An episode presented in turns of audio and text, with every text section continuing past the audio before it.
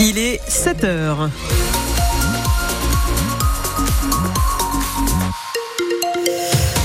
Les infos avec vous, Boris Compin, et la vente de colis perdus de plus en, de plus, en plus le vent en poupe, euh, en Touraine d'ailleurs comme ailleurs. Oui, on pourrait appeler ça le shopping à l'aveugle, puisque les clients ne savent pas ce qu'ils achètent quand ils s'offrent un colis non réclamé que des grossistes achètent en lot avant de les revendre sans les ouvrir. Une boutique éphémère euh, vient d'ouvrir ses portes à Saint-Pierre-des-Corps. Une autre a fermé hier soir. Elle a attiré beaucoup de monde dans la galerie du centre commercial La Petite Arche à Tournord pendant une semaine. 4 euros les 100 grammes sans savoir si vous achetez une robe ou une serpillière. Beaucoup de gens se sont pris au jeu. Reportage d'Anna Bonnemassou Carrère pour France Bleu Touraine. Chaque client qui passe devant ce stand s'y arrête. Sur deux tables, une cinquantaine de colis. L'étiquette gribouillée, aucune indication sur le contenu.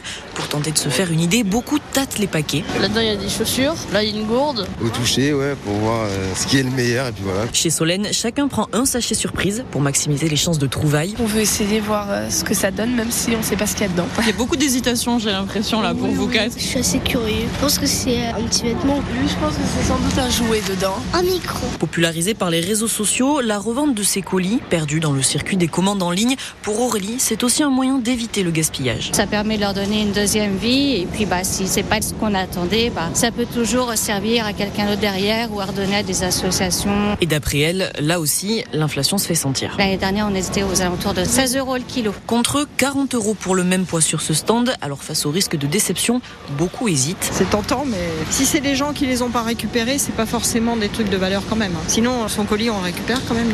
Et Florence a raison, la plupart des produits neufs ou de luxe sont tracés par les marques et récupérés si la livraison n'aboutit pas. Aussi, le gérant du stand le précise, à chaque vente, toute contrefaçon doit être détruite. C'est l'heure des comptes aussi à Paris pour les organisateurs du Salon de l'Agriculture. La 60e édition se termine ce soir à 19h. Une édition très particulière évidemment en raison des revendications du monde agricole. L'année dernière, plus de 615 000 visiteurs avaient arpenté les allées du salon. A priori, Stephen Goyer, le bilan sera moins bon cette année. Alors il y a très peu de chances, à moins d'avoir une fréquentation de tous les records ce dimanche. Les chiffres sont stables pour cette semaine, mais le gros point noir, c'est cette journée inaugurale ce samedi qualifiée de très mauvais par les organisateurs avec la visite sous tension d'Emmanuel Macron, grille forcée, cordon de CRS devant les pavillons, des images qui en ont freiné plus d'un pour venir porte de Versailles. Salon record en revanche sur les visites officielles à l'approche des élections européennes, 83 au total, soit une de plus que l'année dernière. Entre ces visites, les actions des agriculteurs et la foule à gérer, les équipes sont rincées, explique l'organisation du salon. Sans compter la gestion de l'alcool pour les visiteurs, plus calme cette année. Mais la direction a, pour la première fois, fait fermer un stand qui ne respectait pas les règles. Et on en profite pour saluer la razzia de médailles réalisée par les producteurs d'Indre-et-Loire lors de ce salon de l'agriculture. Ils ont récolté 66 médailles au concours agricole, dont 47 pour le vin. Une trentaine de motards a manifesté hier en début d'après-midi place Jean Jaurès à Tours. Nouvelle mobilisation contre la mise en place d'un contrôle technique obligatoire pour les deux roues motorisées. Il entrera progressivement en vigueur à partir d'avril prochain et coûtera une cinquantaine d'euros. La Fédération française des motards en colère estime que ce contrôle technique est totalement inutile. Vous retrouvez plus d'explications sur francebleu.fr. Sur notre site internet, vous verrez aussi cet appel de la municipalité de Tours.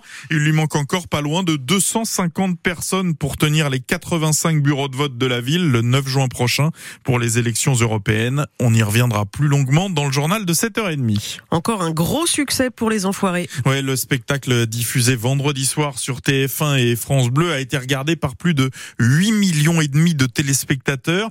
Meilleure audience de l'année, toute chaîne confondue, et plus forte audience depuis trois ans pour ce spectacle.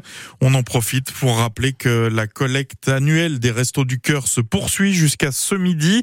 En Indre-et-Loire, les bénévoles des restos sont présents dans une centaine d'hypermarchés et supermarchés. Un faux pas du tour volleyball hier soir, le TVB a été sèchement battu, 3-7 à 0 à Montpellier. Cette euh, défaite en à peine une heure et quart contre une autre équipe de haut de tableau est une mauvaise opération alors qu'il est important d'engranger le plus de points possible avant les playoffs.